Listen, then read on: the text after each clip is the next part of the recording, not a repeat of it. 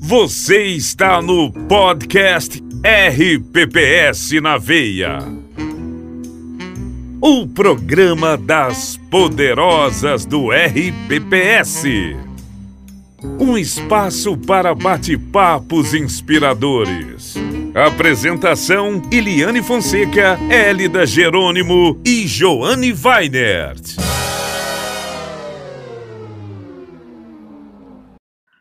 Então, boa noite oficialmente a todos. Boa A noite, gente-. Boa noite. Boa Boa noite, noite. boa noite, Vitor. Boa noite, Marcelo. Boa, Boa noite. noite. É, a gente está aqui. A gente até já perde o, o- o- a sequência de fazer o programa, né, Elida? Quando a gente fica um tempo sem fazer, né? É, já não sabe mais direito como fazer. fica um lapso temporal, né, entre um e Uhum. outro. Mas então, hoje nós vamos falar aqui no programa sobre política de investimentos. Não sei por aí, mas por aqui no grupo do Investimentos lá foi um assunto bastante comentado essa semana, né? Acho que está todo mundo bem louco atrás das políticas de investimentos. E para falar sobre ela, temos o Marcelo, que é, deixa eu apresentar o Marcelo oficialmente, diretor de, diretor de investimentos do Ipojuca Prev, é administrador com MBA em finanças corporativas e tem certificado de especialista em investimentos da Ambima, o CEA. Nosso sonho de consumo, né? É o meu, pelo menos. Boa noite, Marcelo. É, travou, Marcelo, na hora dar boa noite. Agora volta, Marcelo. Dê boa noite de novo. Agora voltou, é porque estava o áudio desativado aqui. Boa noite, Joane. Boa noite, Hélida. Boa noite, Vitor. Gostaria de agradecer o convite. Vamos falar um pouquinho aí sobre a política de investimento. Nessa época, todo mundo está correndo para aprovar a política, né? Então, realmente, acho que foi num, num tempo legal aí para ajudar o pessoal que está nessa fase aí. Sim. E também temos aqui para falar dela o Vitor.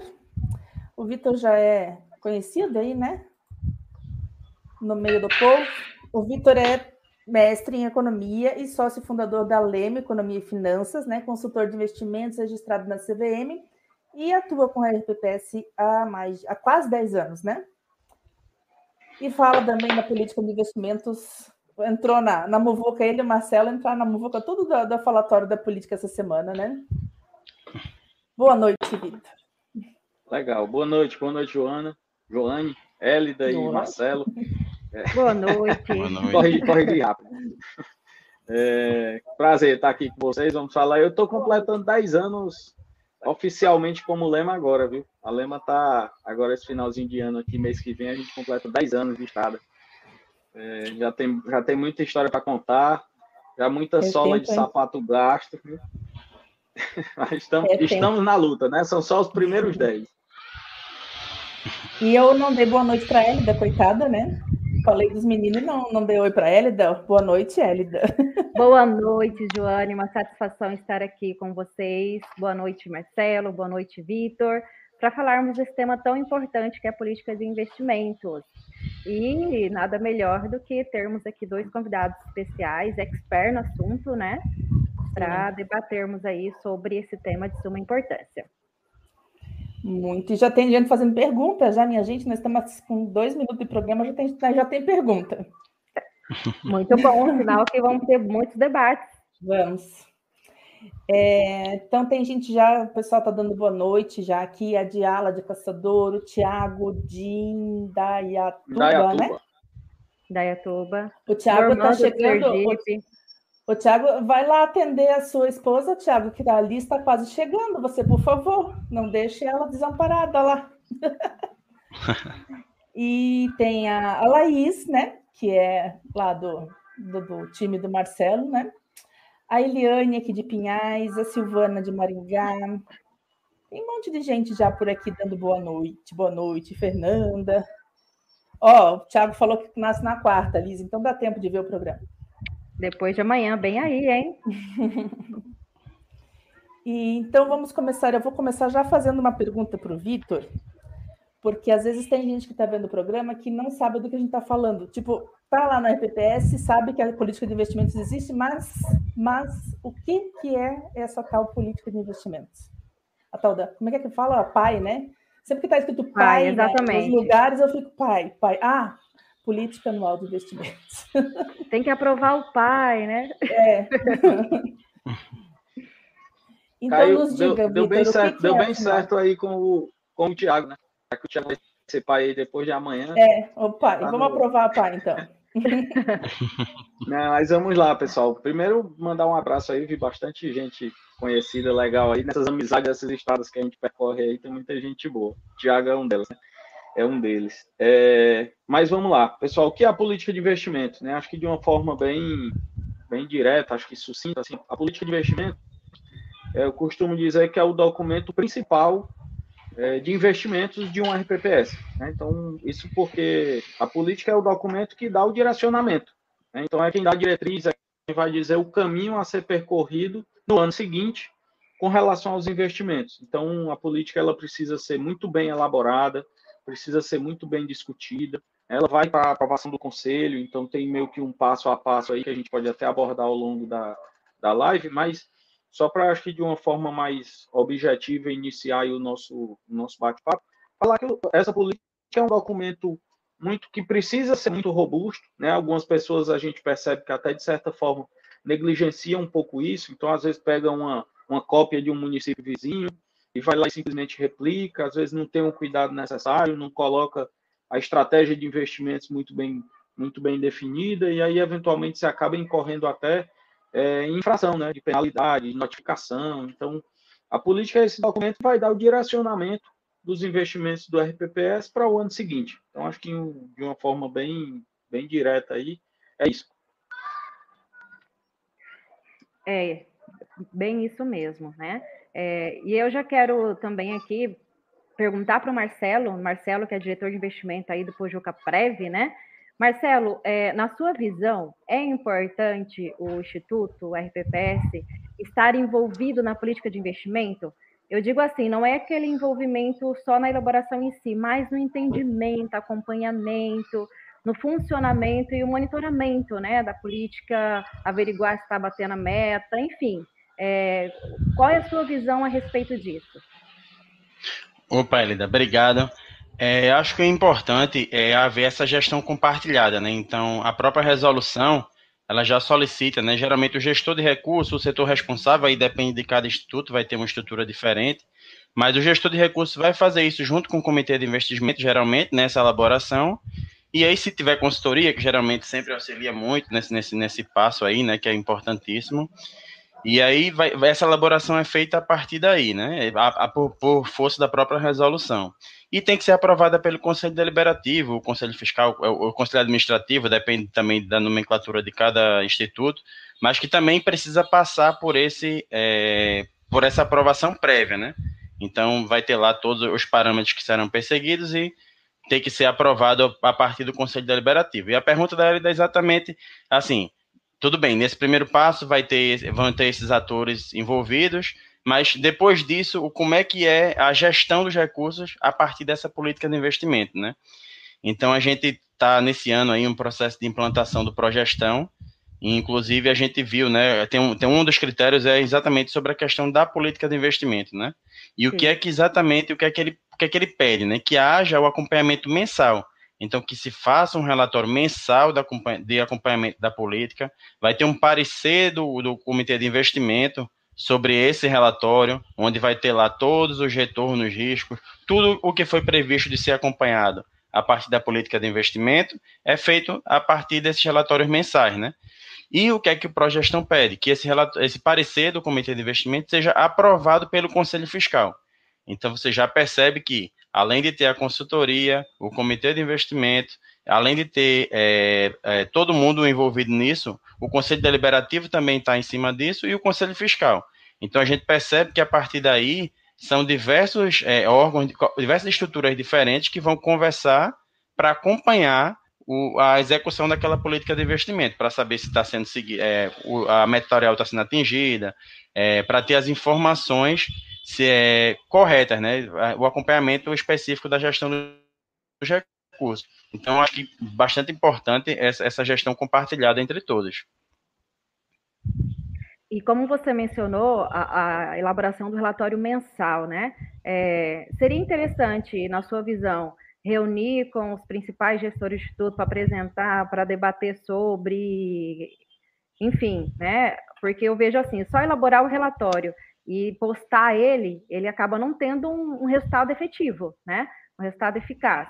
Agora, se todos os envolvidos ali do RPPS, né, de todas as áreas, digamos assim, reunirem, debater o relatório, entender mesmo o seu funcionamento e, e o verdadeiro propósito, né, da política de investimento, com certeza terá um resultado muito mais eficaz, né, Marcelo? Com certeza, Elida. Vou trazer um pouquinho da experiência de como a gente faz aqui, né? Então, a gente mensalmente faz a apresentação, esse relatório de acompanhamento. Primeiro, assim, o que, é que a gente faz nesse relatório de acompanhamento? A gente é, a, traz todo o detalhamento do, da, dos indicadores de risco e retorno do, das, das aplicações, coloca é, os credenciamentos que ocorreram no mês, né, atualizações de credenciamento novos credenciamentos, a gente coloca nesse relatório como forma de acompanhamento, né? É, a gente coloca também quem tem aí fundo estressado, acho que a grande maioria aí tem esses fundos estressados em carteira. Então a gente tudo que ocorre durante aquele mês é, nos fundos estressados a gente também coloca lá no, no acompanhamento da política.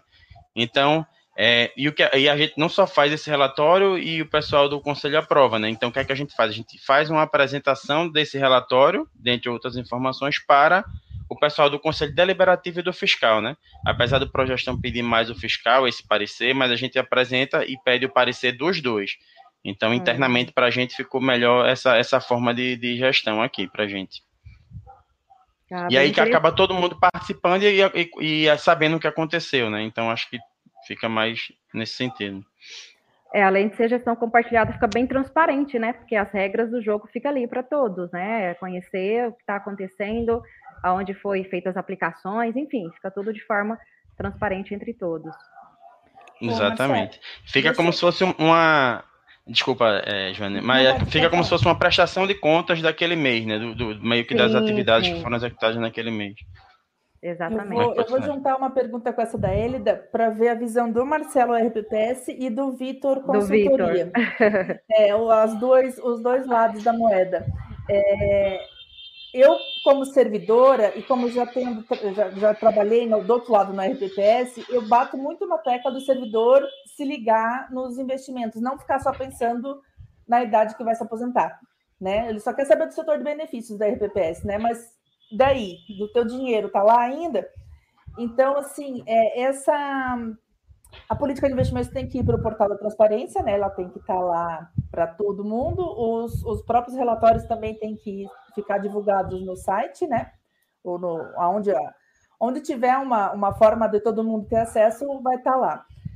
Mas você acha, vocês, né, de um lado e do outro, como que vocês veem assim no, no dia a dia no, em, em Pojuca e o Vitor em todos os outros RPPS, o, o, o, lado do servidor, sabe? Porque uma coisa é eu fazer a política, botar lá para o conselho, todo mundo está entendendo o que eu estou falando, né? Porque eu, eu digo assim, na hora de apresentar a política, todo mundo sabe.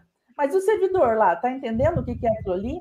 Porque fica todo mundo tão louco na hora, na hora da política de investimento para fazer, para montar, para acompanhar. Como é que você enxerga isso lá em Pojuca, o, o Marcelo? No, dos servidores para a parte do, do, da política? Tem algum uma interação? Joane, a gente, a gente é, ultimamente, inclusive, até nesse processo de implantação de progestão, assim, né? Então foi que ainda, ainda vai passar pela certificação, mas a gente está nesse processo, né, de, de, de, certificação. Então a gente percebe, a gente está tentando estreitar mais esse, esse, uhum. esse contato com o com os segurados, né? Com os servidores ativos e, com os próprios inativos. É, tentando fazer, é, inclusive dia 22 agora a gente vai ter um, um seminário, né, que inclusive é exigido pelo Progestão também, e tentar trazer para que eles participem efetivamente disso. Anualmente a gente faz é, também uma audiência pública que foi feita recentemente, e aí é, lá a gente vai falar sobre os resultados, sobre o relatório de governança corporativa, em que vai ter toda uma prestação de contas da, da, daquele ano, vai ter também um resultado da política de investimento daquele período, então A ideia é tentar fazer com que isso também seja aberto para, é, o, o para todo mundo. A gente lá a gente publica tudo, todos os relatórios são publicados, né? Alguns por exigência da própria legislação, outros a gente tudo a gente publica praticamente. Então, acho que é uma forma de tentar trazer para a próxima, né, os segurados, mas confesso que é um pouco mais difícil de ter esse, essa interação maior dentro do, da, da, do próprio dos servidores, porque realmente o pessoal só quer saber dos benefícios, né? Então é, é complicado. É porque apesar de estar tá tudo publicado de forma transparente e as pessoas ali às vezes algumas acessam e outras não, são poucas as que acessam, né? Para ele pegar o relatório, ler o relatório e principalmente compreender o conteúdo do relatório às vezes, a, as pessoas que estão atuando no próprio RPPS não têm essa compreensão, as pessoas que estão em outra área, quem dirá os segurados, né? Mas, é, uhum. essa, mas essa questão da audiência pública, né, para você divulgar, apresentar o relatório de governança corporativa e abordar esse tema, ele começa a ser introduzido e você começa a cultivar uma cultura, né, para que as pessoas se interessam e passam a compreender ainda mais. Eu vejo que essas ações, elas vão levar a, a, a fomentar essa cultura e as pessoas terem mais entendimento. Né? Não sei se é bem isso a visão do Vitor também. Vamos ouvir o Vitor.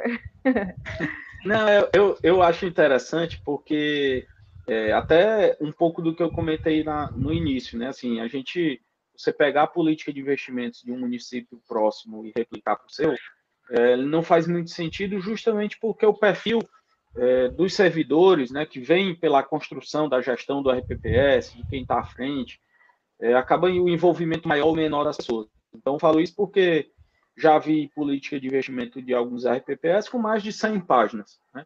Então, eu falo que, que isso aí, não estou nem dizendo que seja melhor ou pior, mas eu acho que é muito pouco aplicável ao dia a dia. O servidor não vai ler. Né? Isso é quase um fato. A gente hoje precisa ler muita coisa a gente não tem tempo de ler, às vezes, nem o que a gente gosta, ou o que a gente trabalha, o que a gente precisa, não consegue ler o volume de informação que tem.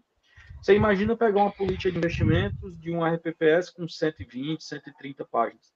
Então, a gente entende aqui nesse processo de construção, né, que nós já estamos, inclusive, aí nesse, nesse passo a passo, nessa troca de informação, a gente meio que, que define ali é, no nosso processo aqui como se fosse uma, um, um padrão, né, um esqueleto, e a partir dali a gente vai discutir, vai construir a quatro mãos com cada um dos RPS.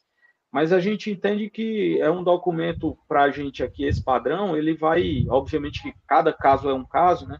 Mas ali coisa de 15 páginas, 20 páginas, até porque você não consegue também resumir muito mais do que isso, porque tem as exigências da própria 3922, né? Então, é, você precisa seguir um rito legal, que precisa ter na política, no mínimo, e aí acaba ficando já naturalmente um documento um pouco mais longo, mas o que a gente tenta fazer aqui é deixar o mínimo de termo técnico ou uma leitura um pouco mais leve, tentar traduzir um pouco a questão até da própria legislação, para não ficar uma coisa muito de copia, cola artigo de legislação, que é uma leitura mais chata para quem não é da área, né? Assim, quem é do direito está mais acostumado a isso, mas esse não é um documento jurídico, então a gente entende justamente por ser para todos os servidores, ele precisa ter uma, uma, uma leitura, uma linguagem né, mais simples para ter uma leitura um pouco mais agradável. Então, é, essa construção, ela é importante, aí eu digo, essa customização, ela passa a ser mais importante ainda, porque depende do grau de maturidade, de fato, que a gestão do RPPS vai tentando implantar junto aos seus servidores. No caso do Marcelo, né, ele comentou aí algumas ações lá do Ipojuca Prévio, é, de trazer a educação financeira para os servidores, de trazer o conselho mais para perto, houve um, um, um, trabalho, falo isso porque a gente acompanha o Ipojuca Prévio há muito tempo, né? Já, já pela parceria, inclusive, que a gente tem, é um dos clientes nosso aqui da Lema, então a gente tem essa interação permanente. Hoje mesmo de manhã, estava conversando com o Marcelo, nós fizemos uma reunião hoje de manhã, falando sobre a questão de educação financeira, inclusive, foi um dos temas. Né? Então, assim, à medida que você vai trazendo o conselho para perto, o conselho tem uma atuação muito interessante no Ipojuca Prévio, né? Então, assim, o pessoal participa de todas as reuniões, aceitou bem a questão da reunião online.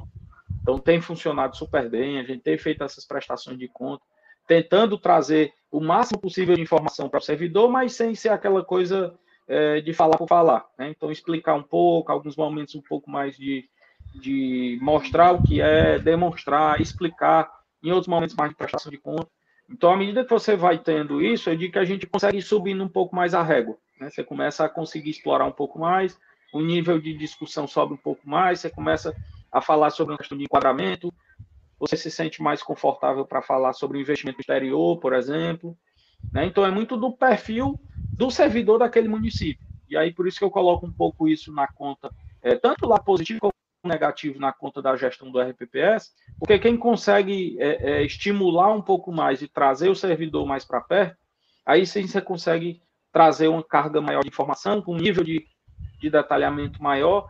E aí eu até falo que às vezes tem alguns municípios que a gente já participou, já participei de várias reuniões assim, que o conselho praticamente quando a gente começa a falar de investimento, como vocês bem falaram, a gente só quer saber de benefício, né? Eu vou me aposentar quando? A pergunta final é: vamos falar de investimento. Aí diz, tá, mas eu, eu vou me aposentar quando?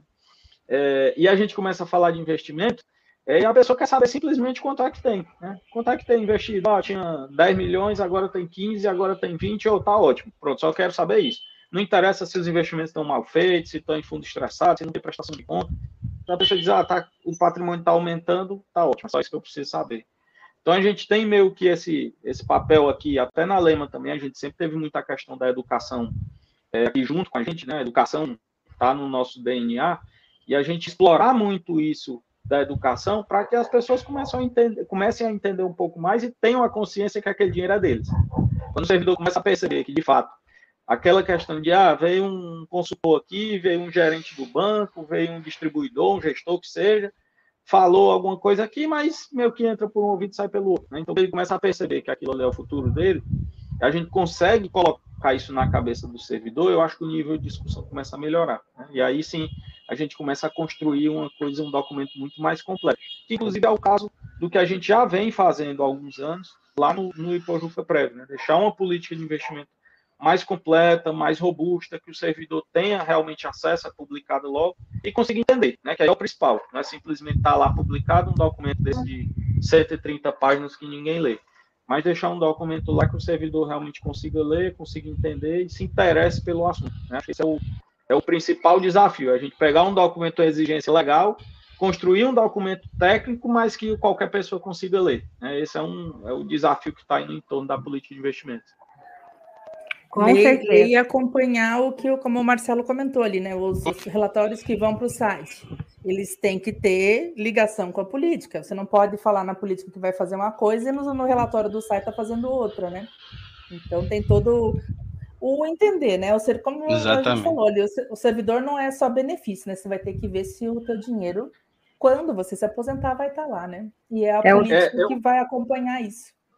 Eu, eu só complementando, Joane, até interessantíssimo, uhum. porque a gente, a gente comenta aqui o seguinte: quando a gente fala de política de investimento, a gente diz o seguinte: ó, o direcionamento dos investimentos, quem vai dar é o conselho. Né? Então, o conselho definiu a política. A gente pega aquela política, transforma é, aqueles dados ali num DEPIN e envia para o CADPRE. Então, ali o DEPIN está feito, é um documento anual, né? salvo alguma alteração, mas é um documento anual.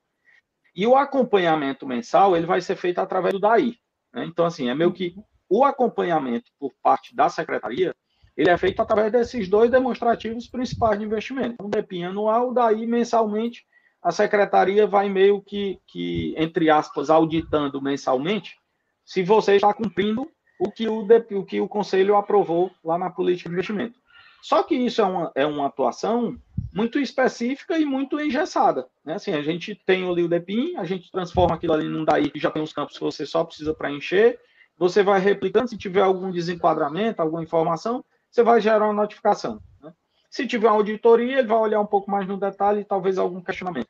Mas isso é uma coisa muito mecanizada. Né? E assim, a gente, a secretaria tem 2 mil RPPS para olhar e pouca gente não consegue dar conta de tudo. Então, quem faz de fato essa fiscalização é o próprio conselho. Né? Então, assim, o comitê tem o seu papel ali de execução, de acompanhamento no dia a dia, mas a fiscalização de fato é do conselho e dos servidores. Né? Então as pessoas precisam entender a política, que é o documento principal aí, que é a base disso tudo, para que eles efetivamente consigam entender se aquilo que está sendo executado agora, por exemplo, em outubro, que o Marcelo lá na frente da gestão de investimentos do Impojuca Prévio, está de acordo com aquela política de investimento que foi aprovada no ano passado.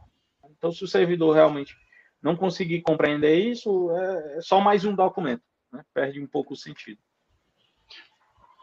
Ô, Vitor, só é, complementar aqui, só para ficar claro, é, quando eu disse assim que a gente tem mais essa dificuldade, é que são com os servidores externos ao, ao Instituto, né? Realmente os conselhos são bem atuantes né, nesse, nesse acompanhamento aí da política e tal. Quando eu falo de, de, dessa dificuldade externa dos segurados, é mais os próprios servidores mesmo do, do, do, do, município, né, que não, não, não acompanham tão de perto, né. Só quando acontece algum problema deveria, em outro né? instituto, é, que em outro instituto aí o pessoal começa a, a, querer olhar tal, né, e o pessoal já vai saber um pouco. E com relação a essa questão da personalização, né, que Vitor bateu bem aí nessa tecla, é muito importante, né? As consultorias têm aquele, aquele papel, claro que elas vão ter uma minuta padrão, que vai estar atendendo a todas as exigências da, da, resol, da resolução, né?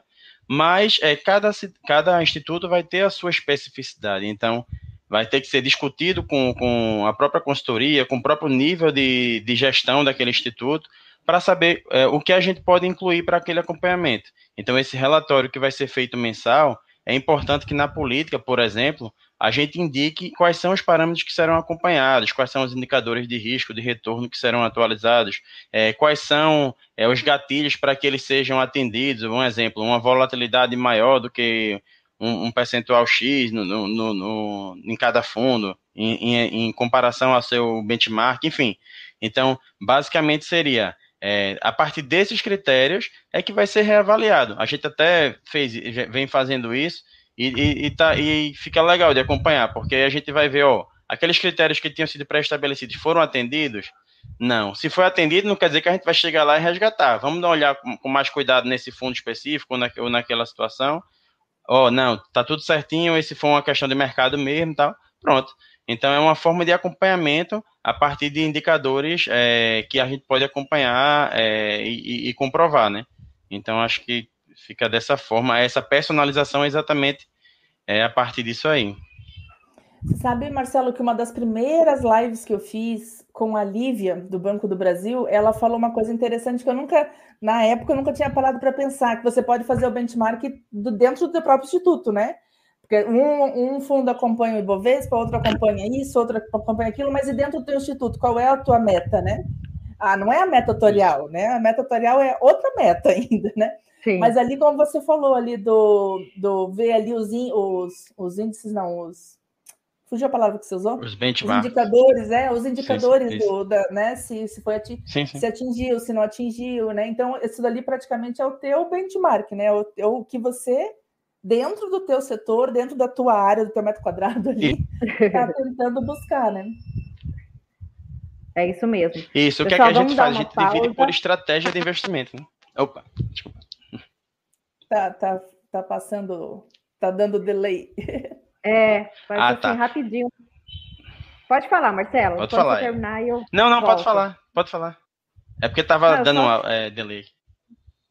Na verdade, quero chamar uma pausa rapidinho só para beber uma água enquanto roda os vídeos aí. Questão de minutos, rapidamente. Voltamos. Gente, passou ali o vídeo institucional da RPPS, da revista RPPS. Lembramos aqui de justificar a ausência de Eliane. Ela está Pecado, eu estou rindo aqui. Pois é. Ela, na verdade, está participando do evento em Angra dos Reis, motivo pela Isso. qual está ausente hoje, né? Mas no próximo programa, se Deus quiser, ela estará presente, né? Mas seguindo aqui o nosso programa, agora eu quero é, perguntar para o Vitor, né, para ele trazer um pouquinho. Ô, pra... ô Elida, deixa eu ah. só te cortar rapidinho antes de você perguntar para o Vitor. Um outro Vitor aqui fez uma pergunta. Na verdade, eu estava lendo a pergunta dele, agora veio o resto da pergunta. Ele perguntou assim: gostaria de saber se é legal um RPPS transferir esses recursos. Daí eu fiquei pensando, não, se for para minha conta não é legal, né? Mas daí ele continuou, né? Aplicado no último dia do mês para a conta corrente para que haja, para que não, não haja, haja rentabilidade negativa, né? É, é, tipo essa uma estratégia, né? Tira, é uma estratégia, é tirar do fundo para que não tenha rentabilidade, mas eu acho que não tem, não tem disso, né? Que a, a rentabilidade é diária em algum no, no... se eu é, tirar no verdade... último dia do mês na verdade, Vitor, aí falar, responder aqui meu xará, ele a rentabilidade é diária. Então, na verdade, você transferir aí para o último dia do no último dia você transferir para conta, você vai ter um dia de retorno zero e se tiver negativo, talvez os outros 29 ou 30 você tenha acumulado é, é, desvalorização. Né? Então, talvez seja até desnecessário. Né? Isso aí é até um risco que você corre, que eventualmente, se o mercado volta, você não tem como, como saber exatamente. Aí você vai vender num dia por uma cota que eventualmente até veio caindo ao longo do mês, mas se ela voltar a subir, você vai ter que recomprar, ou seja, quando você for aplicar, você vai recomprar uma cota mais cara, né? e aumenta o prejuízo. Uhum. Ô, Vitor, e só complementando, né, assim, uma questão mais técnica mesmo, se no último dia ele, ele fizer lá o resgate, vai ficar em disponibilidade aquele, aquele valor, né? Então não entraria nem no PL do, do próprio instituto, então teria, ficaria até, seria até pior, assim, né, né, nessas uhum. casas, isso. Ele sai Fica do, um desenquadramento. Lá, né? Isso. É, então é melhor não, não mexer, Vitor. Né? Conversa com a tua consultoria aí para para ver. E é, agora você falou ali do. do... Ah, me fugiu a pergunta. Vai, Elida, continue. Você que me fugiu a pergunta que ia fazer. Continuando, então, eu quero aqui perguntar para o Vitor, né? É, qual que é o papel, Vitor, da consultoria na elaboração da política de investimento? Bom, a gente, obviamente, cada, cada consultoria tem a sua, é, a sua forma de trabalhar, né? Mas vou falar um pouquinho de como é essa construção nossa aqui na Lena. É, nós iniciamos isso geralmente ali por volta de agosto, setembro, então a gente começa já a, a escrever, né, a discutir internamente. Nós temos na Alemanha o nosso comitê de investimento semanal, então toda segunda-feira é, à tarde a gente se reúne internamente. Então, da mesma forma que o comitê de investimento dos RPPS, nós temos o nosso.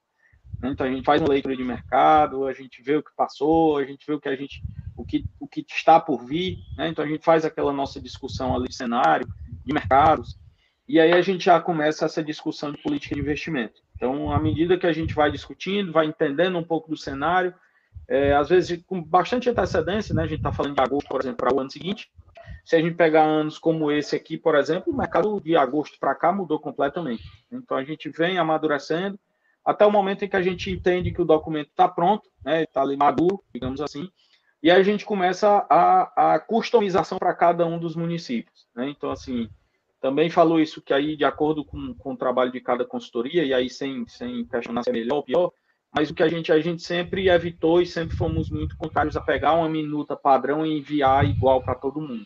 Né? É, a gente sempre entende que a nossa minuta, é, quando a gente envia para o município, como a gente conhece e acompanha aquele RPPS ao longo do ano, é, a gente sabe qual é a realidade dele. Então a gente já tem um suitability que a gente mesmo faz, né? Que é aquele questionário de conhecer seu cliente. Então a gente já tem ali mais ou menos o perfil dele, se é mais agressivo, se é um pouco mais conservador. Então a gente já vai meio que construindo ao longo do que ele vem aplicando ao longo do ano. E aí ele é o RPPS na visão mais ampla mesmo, contemplando comitê, conselho, que o conselho aprova, não aprova, se gosta mais de renda variável ou não, se não aceita investimento no exterior, aceita um pouco mais de volatilidade ou não, enfim, a gente vai, entende esse, conhece de fato esse município, esse RPPS, e a gente constrói uma política de investimento que a gente diz o seguinte, a gente está mandando uma minuta, mas a gente quer que vá a minuta mais pronta possível, que precise o mínimo de alteração. E aí não que a gente não queira que o documento seja alterado, né? não é isso, mas é que a gente quer dizer o seguinte, a gente precisa construir isso junto, e como a gente está no dia a dia, uma construção inteira, é, a gente já sabe como é o perfil daquele RPPS. Né? Então a gente faz essa construção, entrega a minuta. É, geralmente isso passa primeiro pelos dirigentes, né, ali presidente, diretores, então líder já fazem suas considerações se tiverem. A gente leva para uma discussão no comitê, discute isso com o comitê, valida com o comitê, faz as alterações que forem necessárias, e aí depois a gente leva para o conselho. A gente tem como prática também sempre se sempre ficar disponível para conduzir essas reuniões de apresentação, até porque é um documento muito que nasce aqui com a gente.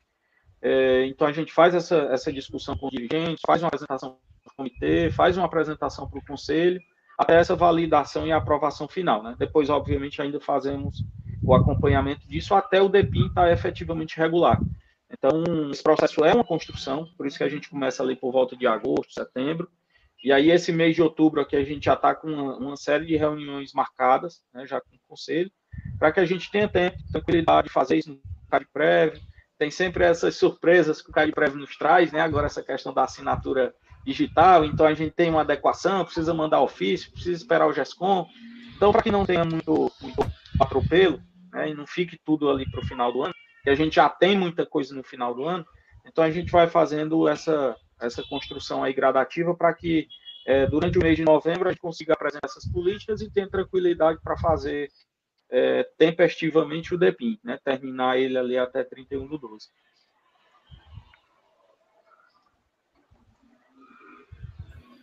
Não peguei o microfone aqui. É...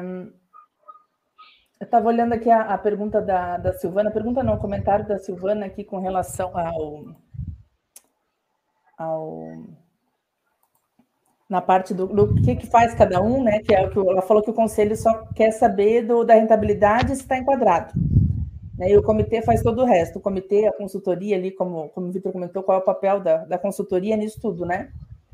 É, mas eu talvez eu acho que eu vou colocar a minha opinião, né? Eu acho que um pouco é culpa até do próprio instituto, né? Não culpa, né? Mas é, de, de ir lá e pegar na mão do, do, do, conselho e dizer: escuta, minha gente, vocês precisam entender melhor disso daqui. E não só lá apresentar e rápido e para acabar rápido a reunião e tchau, né? Até o Marcelo comentou ali, né, que apresenta tudo no, todo mês. Acho que isso é até uma, uma prática normal dos RPPS, né? Apresentar e prestar contas. Mas se a gente for lá e prestar conta de qualquer jeito para porque eu tenho mais o que fazer, daí daí eu acho que esse negócio do, do, do, conselho querer saber só de rentabilidade e de enquadramento, daí a culpa é um pouco é do, da minha gestão dentro do, do RPPS, né? Porque ela, pronto, falei, né? Me julguem. Mas deixa eu fazer a próxima pergunta, então, que é para o Marcelo. A Elida perguntou de qual o papel da consultoria na elaboração do, do, da política, né? E daí, do outro lado, o papel do Instituto na elaboração da política, né? Como estava quase entra nesse assunto, né? O, qual é o, a parte do Instituto nessa elaboração toda, tanto operacional quanto estratégica mesmo? É, Boa pergunta, Joane. É, Vitor já falou um pouco né, sobre esse processo interno de aprovação, de discussão da política, mas é, eu acho que essa discussão vai um pouco, como você falou agora, da, do tipo de gestão que se tem naquele instituto. Né? Então, se você tem uma gestão mais ativa, mais proativa, mais próxima dessa área de investimento, então a discussão vai ser no nível melhor de, de do que vai ser incluído no, no, na política de investimento, do que vai ser acompanhado na, na, pelos relatórios, quais são as, essas métricas que serão utilizadas para acompanhar, para saber é, qual é o tipo, o, o, desempenho da carteira e dos fundos específicos. Então, é, o papel é exatamente é, junto com essa gestão compartilhada que a gente falou um pouco antes, é, a partir do, do, da, da, gestão do comitê de investimento, que vai, que vai ter esse acompanhamento, vai elaborar junto. Eu acho que essa fase diminuta, é, ela tem que ser bem discutida com, com, com, o comitê de investimento, porque é como se fosse um pacto. Você está fazendo um pacto, ó, a gente vai acompanhar isso daqui.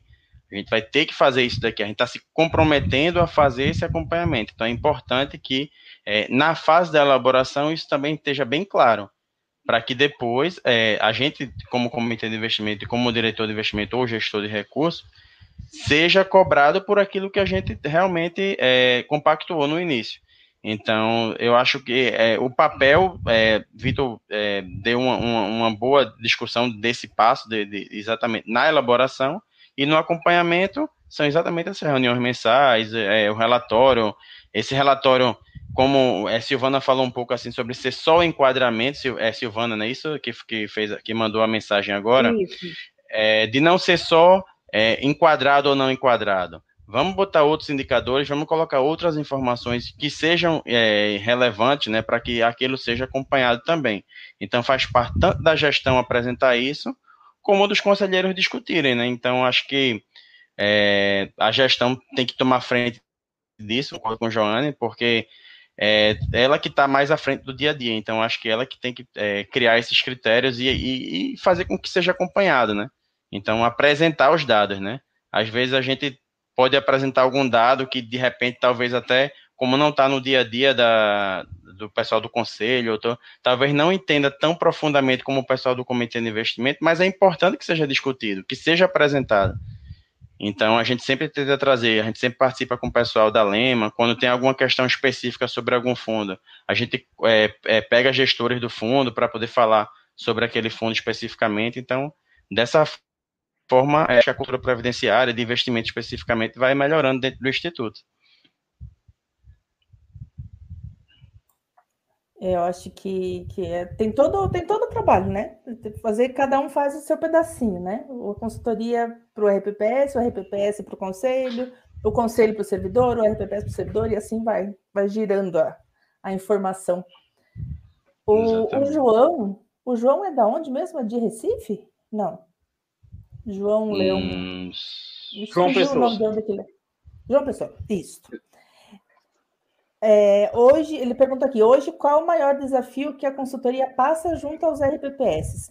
Sabendo que o cenário encontra-se totalmente volátil, como o Vitor falou ali, como nunca antes, mas a falta de educação financeira continua sendo uma grande barreira.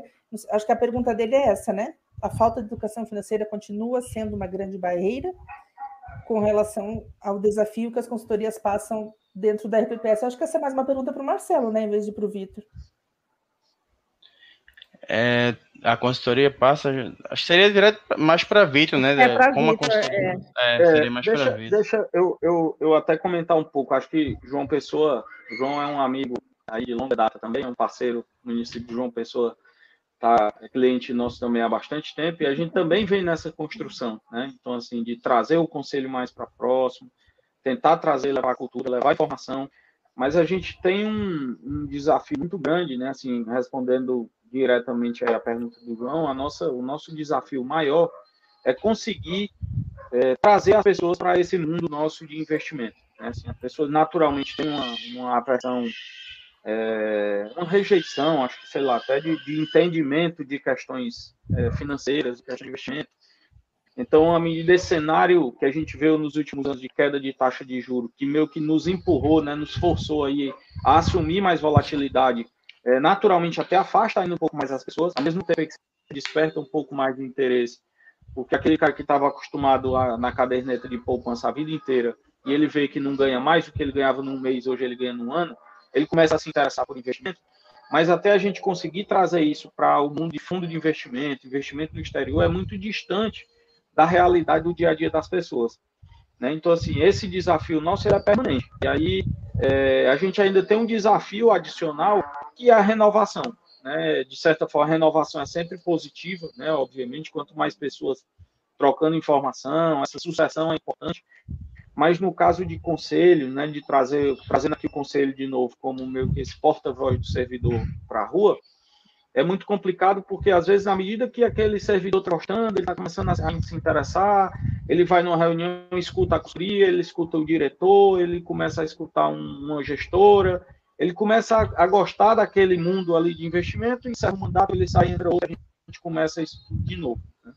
Isso, obviamente, não acontece só com o conselho, né? isso acontece com a própria gestão. Então, agora, o ano de 2021, a gente teve uma renovação, no nosso caso, é, 50% das gestões municipais mudaram, e aí se acaba tendo a mudança na gestão do RPPS também. Então, você tem que voltar àquela cultura que foi construída ao longo de quatro ou oito anos, às vezes, para pessoas que até estão dispostas, mas que não entendem. Então a gente tem que começar de novo um processo, e aí daqui a quatro anos, alguns a gente volta e começa de novo. Então é um desafio permanente. Claro que num cenário desse agora de mercado mais volátil, o desafio aumenta. Mas a gente gosta, é um desafio que é, é legal, principalmente a gente que gosta da parte de educação, né? Acho que nós estamos nesse meio aqui, temos esse desafio aí de permanentemente estar trabalhando com capacitação. Tem uma coisa interessante que o, que o Everardo, que é sócio aqui da Lehman, também sempre fala, que é muito o nosso perfil aqui também, né? Ele diz assim, é muito bom a gente levar esse conhecimento, porque quanto mais a gente sobe o nível, melhor. E aí ele faz uma comparação de quando a gente vai jogar futebol, né? Vai jogar bola, é bom que o outro, que o adversário saiba jogar também. Porque fica um jogo muito mais disputado, um jogo muito mais limpo e é muito melhor para todo mundo do que você pegar um outro time que não sabe jogar e aí é pancadaria, é chute na canela, sai todo mundo machucado é muito pior. Então, quanto mais a gente vai qualificando e as pessoas estão mais ambientadas, né, assim, mais, mais tranquilas de falar sobre investimento, é melhor, mas é um desafio permanente. Esse aí não, não acaba nunca.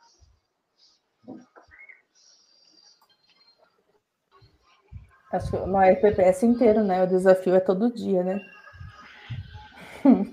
todo dia, todo dia.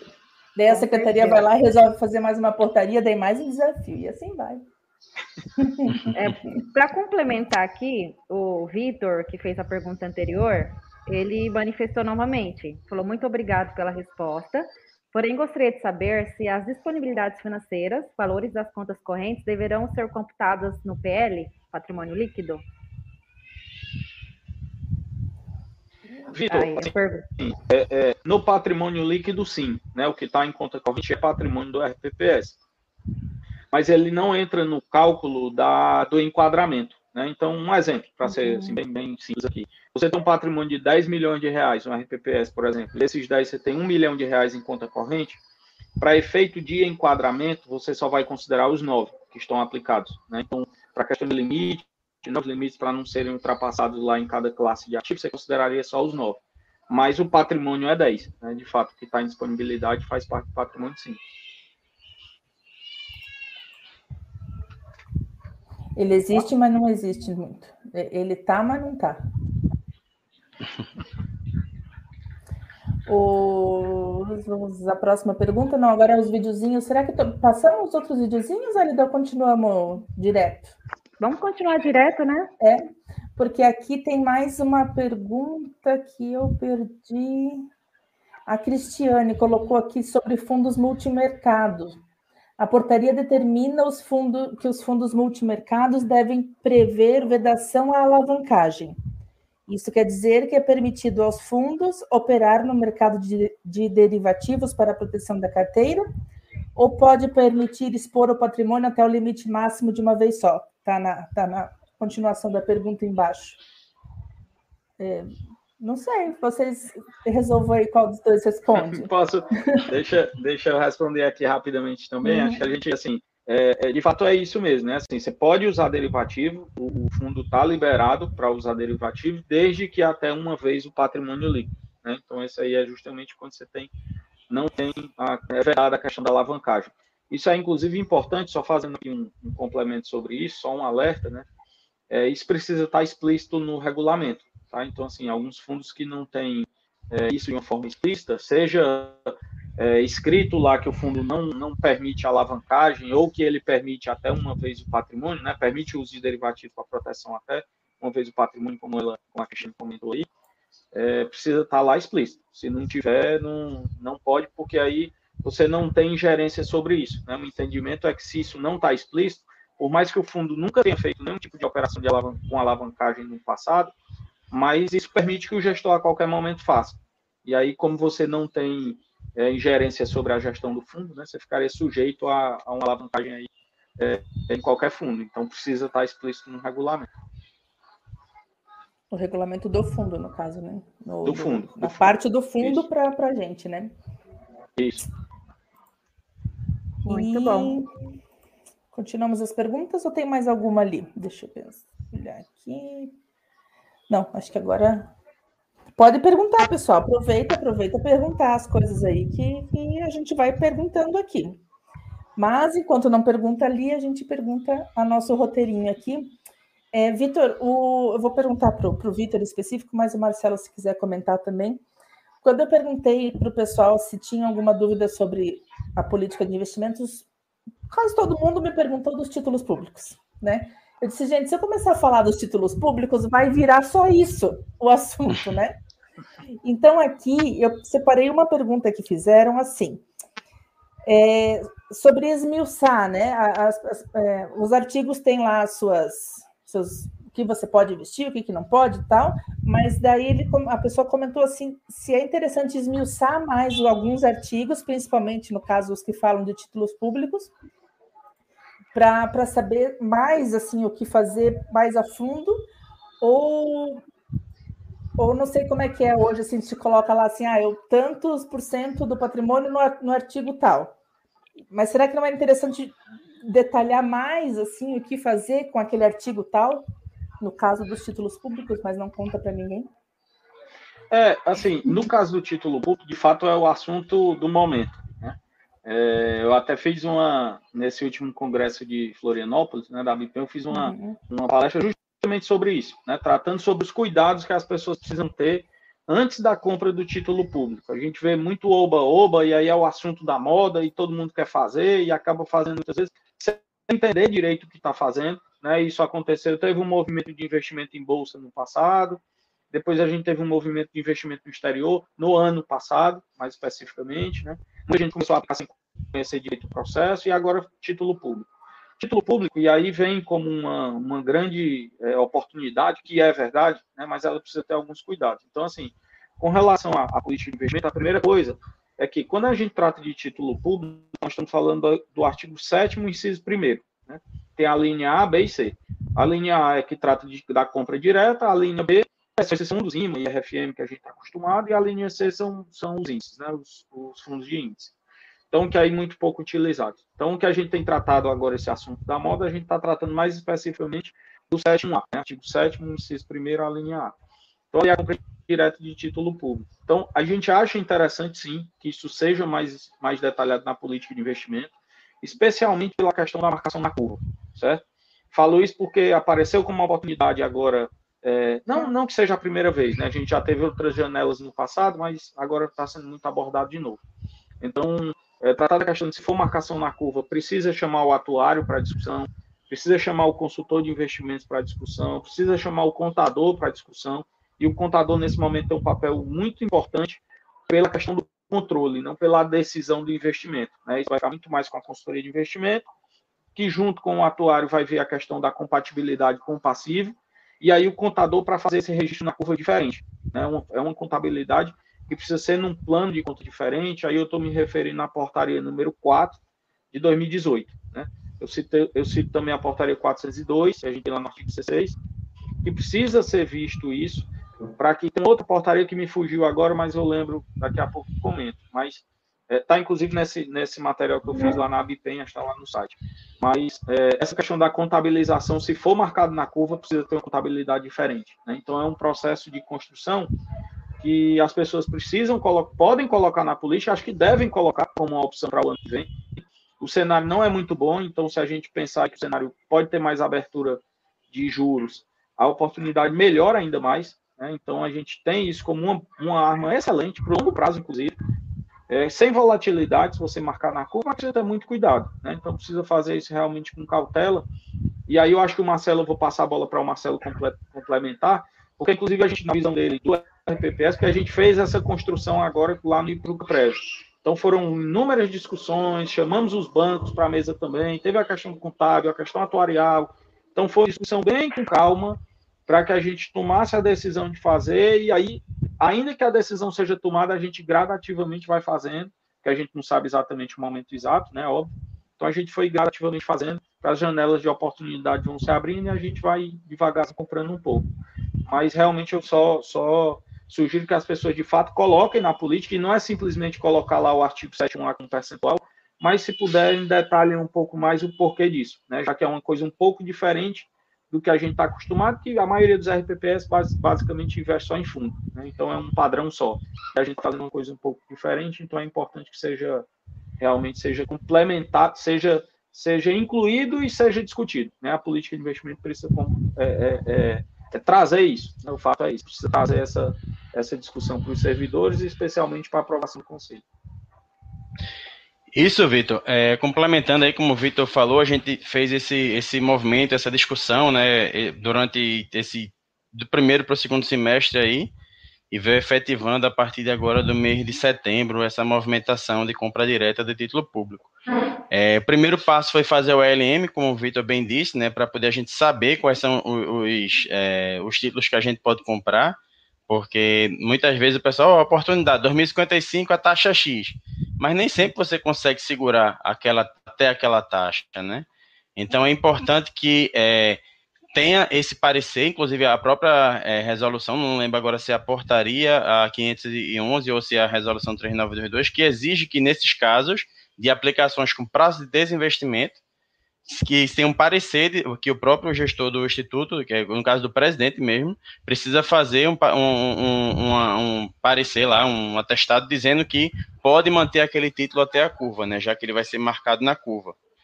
É, então é importante que tenha esse, esse, esse LM é, especificando qual é, quais são os vértices que, pode, vértices que podem ser comprados e que, é, de acordo com seu perfil atuarial, é, é, é, possível. O que é que a gente fez? Como o Vitor disse, a gente fez aportes. É, primeiramente, primeiro passo que a gente também é, decidiu em conjunto com o comitê de investimento, com o pessoal, na discussão, na construção da própria LM, a gente é, definiu um percentual máximo de compra desse título público. Por prudência. Então, a gente, a gente, o que é que a gente, qual foi a ideia da gente? Ó, nós vamos, estamos comprando para marcar na curva. Chega lá na frente, a gente pode até chegar na necessidade, numa oportunidade de vender. Mas hoje a compra é como se fosse para levar até o vencimento.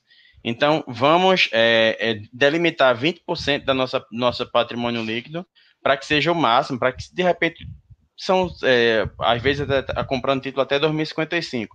Então a gente não sabe daqui para lá se pode acontecer algum problema específico que o, o ente pode não repassar o recurso, por exemplo, e o instituto precisaria. Então a gente delimitou para diminuir esse risco de, de que possa, de repente, precisar do dinheiro e o dinheiro está aplicado na curva e teria que resgatar.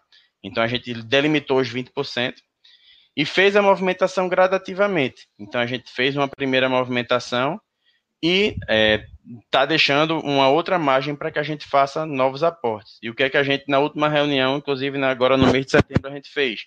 A gente é, criou o gatilho de oportunidade. Então, quem já está nesse dia a dia aí de compra de título público percebe que durante o próprio dia há uma mudança, uma volatilidade muito grande na compra desses títulos, né? Depois que você compra, não tem volatilidade, mas antes de você comprar, é, o mercado é, tá ali uma volatilidade muito grande dentro do próprio dia. Então, às vezes tem uma oportunidade específica que você não consegue chamar conselho, chamar comitê, aprovar para depois fazer a movimentação.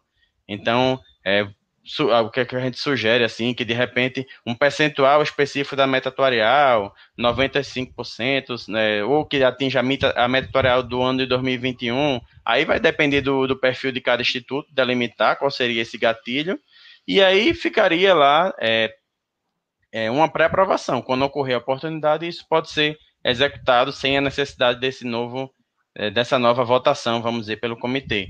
É uma oportunidade, já que é, tem essa grande volatilidade. É, acho que foi um, um, um, uma coisa que a gente conversou e que para a gente aqui está dando certo, né? Eu acho que talvez facilite para as pessoas que estão nesse, nesse passo aí da compra direta. Muito bem. Marcelo, continuando contigo ainda, né? É, pensando então nesse cenário econômico turbulento, né? É, que deve vir aí os próximos anos, próximo ano, digamos assim, é, como o Comitê de Diretoria de Investimento acompanha e toma as decisões e medidas necessárias? É, eu acho que ano que vem tem a questão política bem forte aí, né? Então vai ser um Exatamente. ano bem complicado, né? Então possivelmente vai ser um ano muito difícil para os investimentos. Então, as oportunidades aí dependem muito do perfil. A gente já falou um pouco do LM, mas vamos considerar que sejam é, institutos que tenham né, um perfil, que possam fazer esse tipo de investimento. É, exterior, acho que é uma oportunidade de você é, não ter essa correlação direta com, a, com as eleições, né, com questões fiscais também muito forte no, no, no país atualmente. Então, exterior, quem tem essa possibilidade de de fazer esse investimento, acho que é interessante colocar na política de investimento para o ano que vem. E a compra direta do título. Eu estava até fazendo aqui uma simulação hoje, para até para trazer esse dado para vocês. É, a gente pegou as taxas indicativas né, do pessoal hoje e estava se pagando 2035 a 505. Nossa meta atuarial aqui, mais IPCA, né? Nossa meta atuarial aqui esse ano, por exemplo, é 5,42. Então, basicamente, a gente conseguiria comprar um prazo legal ainda 2035, sem ter é, sem ser tão longo, né? É, com 93% da meta atuarial de 2021 e pagando mais do que a meta atuarial do ano que vem, por exemplo. Nesse ano tão complicado que a gente é, vai ter ano que vem, a gente tem a possibilidade de receber um título público sem volatilidade, garantindo mais do que a meta, porque a meta máxima do ano que vem, por exemplo, é 504, da nova portaria, né? A nova portaria da, da Secretaria de Previdência, a 6132, foi que para o ano de 2022 o máximo da taxa seria 504. Então você conseguiria comprar parte do seu patrimônio, é, é, matando a volatilidade, né, deixando ali sem volatilidade, com, com, nesses títulos específicos sem volatilidade, e recebendo até mais do que a meta. Então, acho que é uma oportunidade legal de você se proteger dessa, dessa volatilidade toda aí do mercado. E comparativamente pelos dados que eu peguei hoje, né, chegou até a 5,19, então seria mais de 95% da meta atuarial desse ano, por exemplo, né? E aí, com relação a essa questão, até deixando claro aqui, né, para quem está no, no, dia a dia, na, na, gestão dos recursos, é muito importante que a, a ata da reunião em que isso foi aprovado, é muito importante que tenha bem descrito que esse título, para que seja, é, que para que essa, essa taxa acordada seja efetiva, que seja mantido até o final. Então é importante que isso esteja bem claro, na, na tanto na discussão com os conselhos, porque tem muita essa, essa alteração, de repente o gestor que está hoje pode não estar tá daqui a quatro anos, então é importante que a ata daquela, daquela aprovação que foi aprovado a compra do título público tenha, esteja bem explicada, inclusive essa questão tanto de marcar na curva, para que isso seja mantido durante o tempo, como de que é, tem que ser levado a, a princípio até o, fi, até o final, ou se caso for vendido antes, vai vender a valor de mercado e não aquela taxa pré-estabelecida.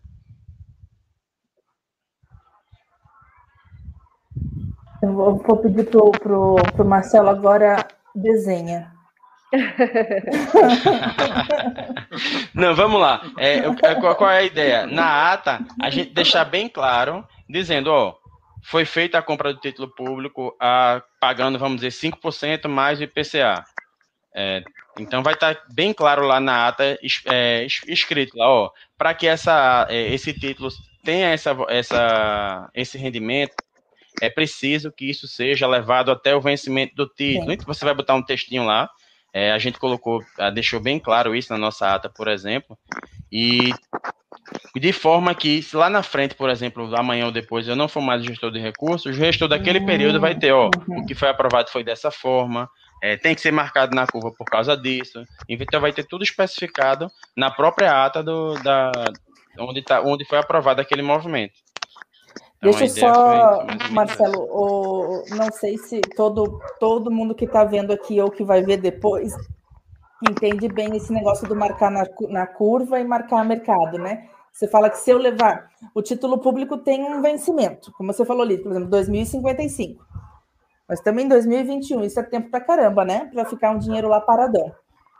Você aguenta esse dinheiro paradão lá, daí você marca na curva, certo? Se você conseguir Isso. aguentar ele até 2055, você vai ter todo aquele bonitinho, aquele rendimento que ele botou lá. Agora, se você marcar mercado, você vai. Você vai vender pelo preço do dia. Do dia. Uhum. Esse pode é ser melhor, pode... pode ser pior. Pode ser melhor, pode Sim. ser pior. Esse é o, entre aspas, é o perigo do título público, né? Eu, eu pelo menos, acho isso a parte mais. mais não sei se dizer se é perigosa, que é a palavra, mas. Tipo, ou você aguenta até 2055 ou você arrisca a sorte antes. Por isso que tem que fazer isso, tudo, tudo, né? Isso, exatamente. Por isso que tem que estar de acordo com a LM e por isso que no caso da gente, a gente especificou um limite máximo é, de que isso pode ser feito, né? Foi uma uhum. forma que a gente tentou mitigar esse risco. Aí cada um vai ter a sua maneira, né? De fazer essa mitigação. Sim. Aqui tem uma moça a Cristiane Correia, ela perguntou assim: "Você é de onde, Vitor?" Agora a Cristiane pergunta: o Vitor, Vitor aqui ou o Vitor que perguntou lá antes, o Vitor Messias? O Vitor daqui é de Fortaleza, da Lema da, da consultoria, né? Lema Consultoria. O Vitor Messias daí, se for ele, ele vai ter que se apresentar, porque eu não sei. É, aqui ela também pergunta assim: outra dúvida, as aplicações em fundos imobiliários antes da resolução 4604, 4604, né? Que não cumpram os requisitos legais, deverão ser resgatados imediatamente? Na verdade, o prazo até já passou, né? A resolução, quando Sim. ela foi publicada, é, tem um prazo para adequação. Até depois da 4604, ela foi de 2017. Em 2018, a gente teve a 4695, é. né, que até aliviou um pouco dessas regras. Tinha aquela regra de ter liquidez, tinha que ter tantos negócios durante 12 meses e tal. É, isso foi aliviado, de certa forma, né? Entrou lá a questão do artigo 15, do administrador, gestor, mas há sempre um prazo, Cristiane. Então, assim, tanto na, na própria 4695, é, os fundos que estavam desenquadrados, eles tinham 180 dias para serem resgatados. Né? é, se não foi feito, já está desenquadrado desde 2019. Né? Então, é, uhum. isso é, é, até meio que o praxe, né? que sempre há uma mudança de resolução, há um prazo de adequação. Claro que aqueles que não têm liquidez, aí você pode carregar o que tem um prazo né, de duração, então você carrega pelo prazo do fundo. Mas se tiver possibilidade de resgatar, já teria que ter sido feito no passado. Ó, o outro Vitor é de Cuiabá, então, Cristiane, um Vitor é de Fortaleza e outro é de Cuiabá. Você escolhe qual que você queria saber de onde era. certo? Será que tem mais perguntas por aí, Érida? Eu estou tentando acompanhar aqui, mas o pessoal está falando e eu não estou não tô, não tô pescando aqui mais. Joane, é, deixa eu, eu, aproveitar e trazer um tema aqui que eu acho que é importante. É, não sei se vai, vai discutir isso, mas sobre a questão da, da construção da meta atuarial. Ah, sim, perguntaram isso aqui. É, eu tava, eu lembro que eu tinha visto essa pergunta em algum lugar, mas não lembrava qual que. Mas, por favor. É, não, só para deixar isso claro, e aí também é um ponto é, que a gente ainda tem visto em algumas políticas de investimento, é o pessoal utilizando o IPCA mais 6. Né? Isso foi aí meio que um padrão utilizado durante muito tempo. Eu acho que é até importante que, que as pessoas entendam um pouco isso. Às vezes, teve gente que entrou agora em 2021, vai pegar como modelo é, gestão nova, né? vai pegar como modelo a política do ano passado, que eventualmente já estava errada com o IPCA mais 6 e vai replicar esse erro para frente. Né? É, o IPCA mais 6, ele veio na, na 9717, né? na lei 9717, ele trazia que a meta atuarial ela deveria ser de até trazer um, uma rentabilidade real de até 6%. Né? Então, eu entendi isso como IPCA mais 6, mas ele tratava do até. Como há uma relação inversa entre meta atuarial é, e déficit atuarial, né? então, quanto maior a meta, menor o déficit. E aí, isso no cálculo atuarial. Então, as pessoas utilizavam o até 6, pegavam aquilo como verdade, todo mundo usava o 6, porque você traz o déficit um pouco mais para baixo. Né? É, com, a, com a publicação da portaria 464, em 2018, que trata da questão da gestão atuarial, lá no artigo 26 né, da, da portaria 464, ele trata especificamente dessa meta. E aí é importante que as pessoas tenham, tenham um entendimento muito claro de como isso deve ser feito. Você precisa escolher a menor taxa entre duas, que ele cita lá. A primeira é a projeção da rentabilidade futura dos seus investimentos, ou seja, você vai pegar a sua carteira projetada, né, o que, é que você imagina que vai acontecer no ano que vem, eventualmente aumentar um pouco mais o outro limite, fazer essa projeção da carteira para o ano que vem e ter um número. Então, você vai ter, por exemplo, lá você projetou para o ano que vem, considerando um IPCA projetado de 4, 4,5%, é, você vai ter lá um IPCA mais 5, por exemplo. Certo? Esse foi um ponto. Você chegou a esse número, calculando a projeção da rentabilidade da carteira. E o segundo ponto é a duração do passivo. Então, você vai pegar no seu cálculo atuarial data base 2020, né, que foi publicado ali, é, é, ou elaborado no primeiro trimestre. Então, você vai ter ali uma duração do passivo de 17, 20, 21, 25 anos, ou seja, né? então o atuário vai lhe dar esse número. Você vai lá na portaria 6132, que o Marcelo comentou agora há pouco, no anexo 1 da portaria 6132 de 2021, tem uma tabela. Então você vai ver lá, o atuário me diz que a duração do meu passivo é de 20 anos. 20 anos equivale a qual taxa? Né? Então, é, IPCA mais 4,98, por exemplo.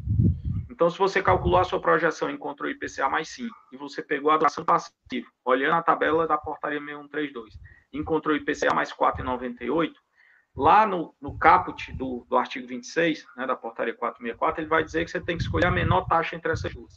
Portanto, a sua meta atuarial para 2022 será de IPCA mais 4,98, certo? É, então, assim, o, principal ponto aqui, só para deixar claro, é isso. Tem que ter a projeção de rentabilidade da carteira e tem que ter a duração do passivo, olhar esses dois, escolher a menor taxa entre as duas. Isso é importante, pessoal, porque como o Marcelo comentou também, é, na portaria 6132, a taxa máxima é 504. Então, se você utiliza IPCA mais 6, você está em desacordo com que a, com que a própria portaria da, da secretaria está tá dizendo. Né? Então, assim, você vai no máximo a IPCA mais 504. E aí não adianta também, como a gente fazia, até, IPCA, até 6%. E aí todo mundo ia no IPCA mais 6. Agora você tem esse cálculo. Então, precisa ter a rentabilidade, a projeção de rentabilidade, precisa ter a duração do passivo e escolher o menor dos dois. Então, esquece o IPCA mais 6. Né? Isso aí já, é, desde a publicação dessa portaria, a gente já teve uma queda para o nível máximo de 5,89, É, agora veio para 5,47, se eu não me engano, era o máximo, agora no ano que vem 5,04.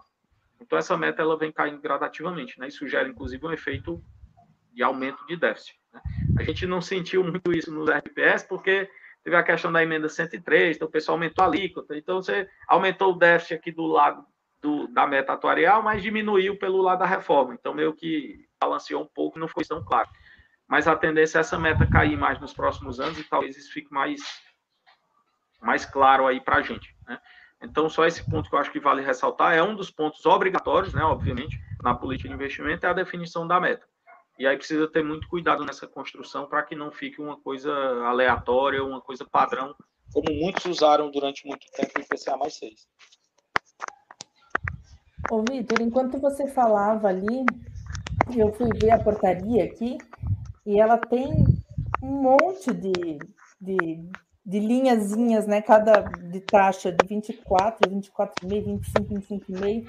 É Isso. taxa pra caramba, né? Para escolher.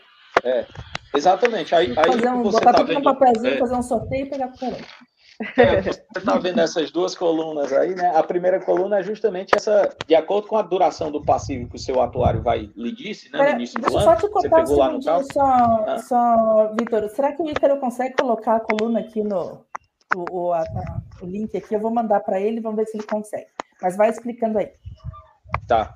É, de acordo, então, com essa duração do passivo que o atuário é, calculou, é, que seria essa primeira coluna, então você vai encontrar ali nessa tabela que vocês, você, que você citou aí, Joane, talvez o Ícaro consiga colocar aqui para a gente, é, você vai ver o que, que mais se aproxima da sua duração do passivo.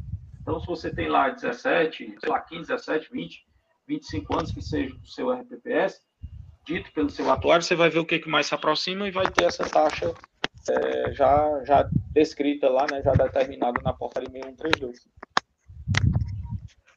Deixa eu ver aqui se o Vitor, é, tem uma pergunta aqui Oi. da Cristiane. É, ela está perguntando o seguinte: por se tratar de meta atuarial, não seria importante a definição eh, conjunta com o atuário? Acho que é a definição da meta, né, da meta atuarial.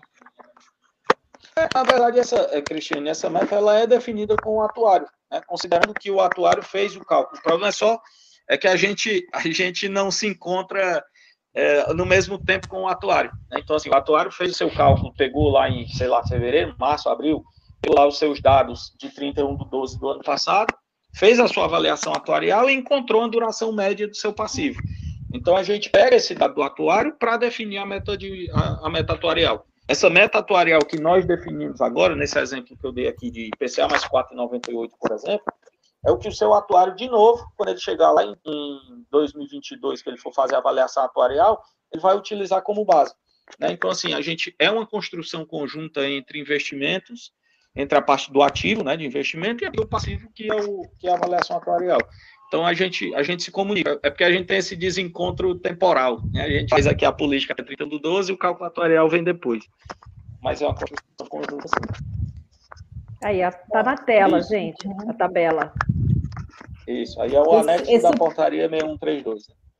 Isso, esse pontos em anos ali que você colocou, que é o que o atuário faz.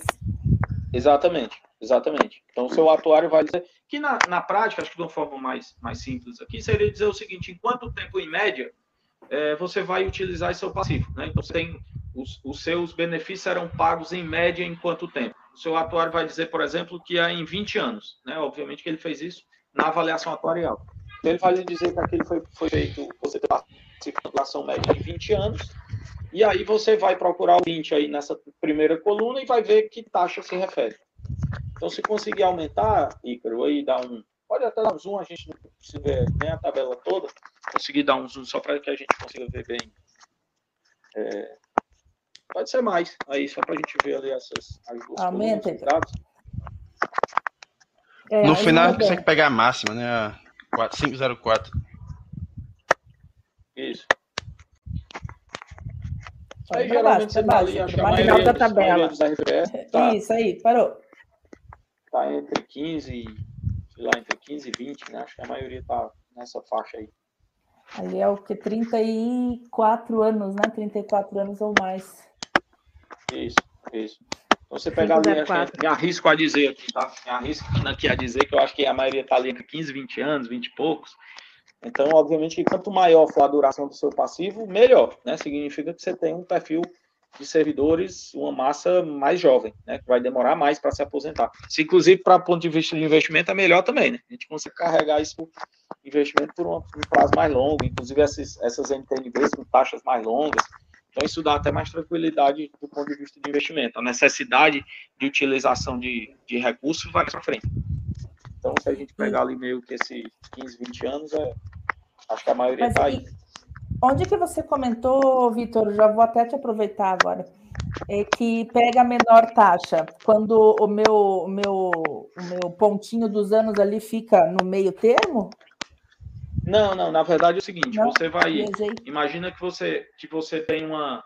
Essa duração do passivo é de 20 anos. Né? Então você vai ter ali a taxa correspondente, que é justamente isso que está na tela. É, e você tem um outro ponto. Esse é, o, esse é o inciso segundo lá do artigo 26. O inciso primeiro diz que você tem que calcular a projeção de rentabilidade dos seus investimentos. Então, é uma outra uhum. coisa. Você vai pegar a sua carteira de investimentos hoje, o perfil dela, como ela está investida, como você imagina que você vai investir no ano que vem, então pode carregar um pouco mais exterior, um pouco mais em bolsa, por exemplo, enfim. Aí você vai fazer uma projeção desses seus investimentos para o ano que vem. Como é que eles vão se comportar? Ah, eles vão me entregar um resultado de 10%, esperado, obviamente, que é, que é a projeção. Né? Então, tem uma expectativa de 10% de retorno. Considerando ali um IPCA de 4, 4,5, você vai ter ali IPCA mais 5, IPCA mais 5,5, alguma coisa assim. Entendi. O inciso primeiro, você definiu de acordo com a projeção de rentabilidade. O inciso segundo, você definiu aí nessa tabela com a duração do passivo. E aí você vai escolher o menor dos dois. Ah, Depois tá, você fizer essas duas contas. É o menor entre o primeiro e o segundo inciso. Isso, okay. isso.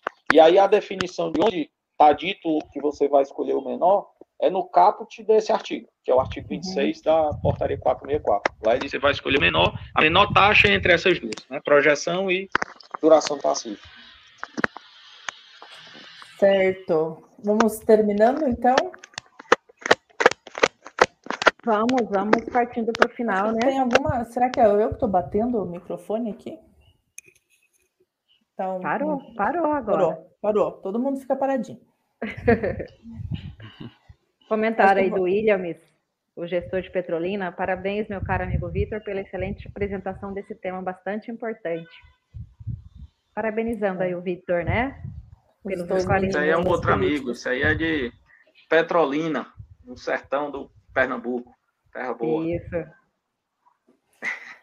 Então a gente vai encerrando por aqui a nossos, nossos comentários sobre a política de investimentos. Eu acho que é, eu não conheço, eu só conheci um RPPS até hoje que não tem consultoria, que é o de Macaé, lá o Erenildo, né? Mas os outros que têm consultoria, então conversem com as suas, né, para trabalhar isso, porque não é uma coisa tão simples e, como o Vitor falou, não é pegar o do vizinho lá e, e, mandar ver na cópia, né? Tirar, só trocar o nome, o CNPJ lá e, e no resto fica tudo igual. Né? Então... Inclusive, até pela própria questão da meta, né, Júnior? Só para reforçar Sim. isso, que não adianta copiar o outro, porque a sua projeção de rentabilidade e a sua duração do passivo são diferentes. Né? Não adianta pegar do vizinho que vai, vai dar errado. Então, agradeço aí os meninos, o, o Marcelo, o Vitor, né, pela disponibilidade nessa segunda-feira à noite, aquela preguiça. Pelo menos aqui tá frio pra caramba, então eu tô com uma vontade de deitar aí debaixo das cobertas. né? E a Élida, né? E a nossa Eliane que está lá, eu acho, eu espero que esteja chovendo em Angra, sabe? Só para eles verem o, o, evento bem certinho. Coitados. Mas é isso, vocês querem fazer alguma consideração final? Deixar o Vitor e o Marcelo, só, né? Só para agradecer o convite. Agradecer o convite, acho que foi, um, foi uma conversa bacana aí, Vitor é, muitos anos de experiência aí no, nos RPPS, eu acho que, e vocês aí também, é, muito bem aí nessa é, condução do programa. Eu acho que ficamos à disposição, caso tenha algum interesse de, discu de discutir sobre a política ou sobre algum outro assunto aí, estamos à disposição para discutir com vocês também.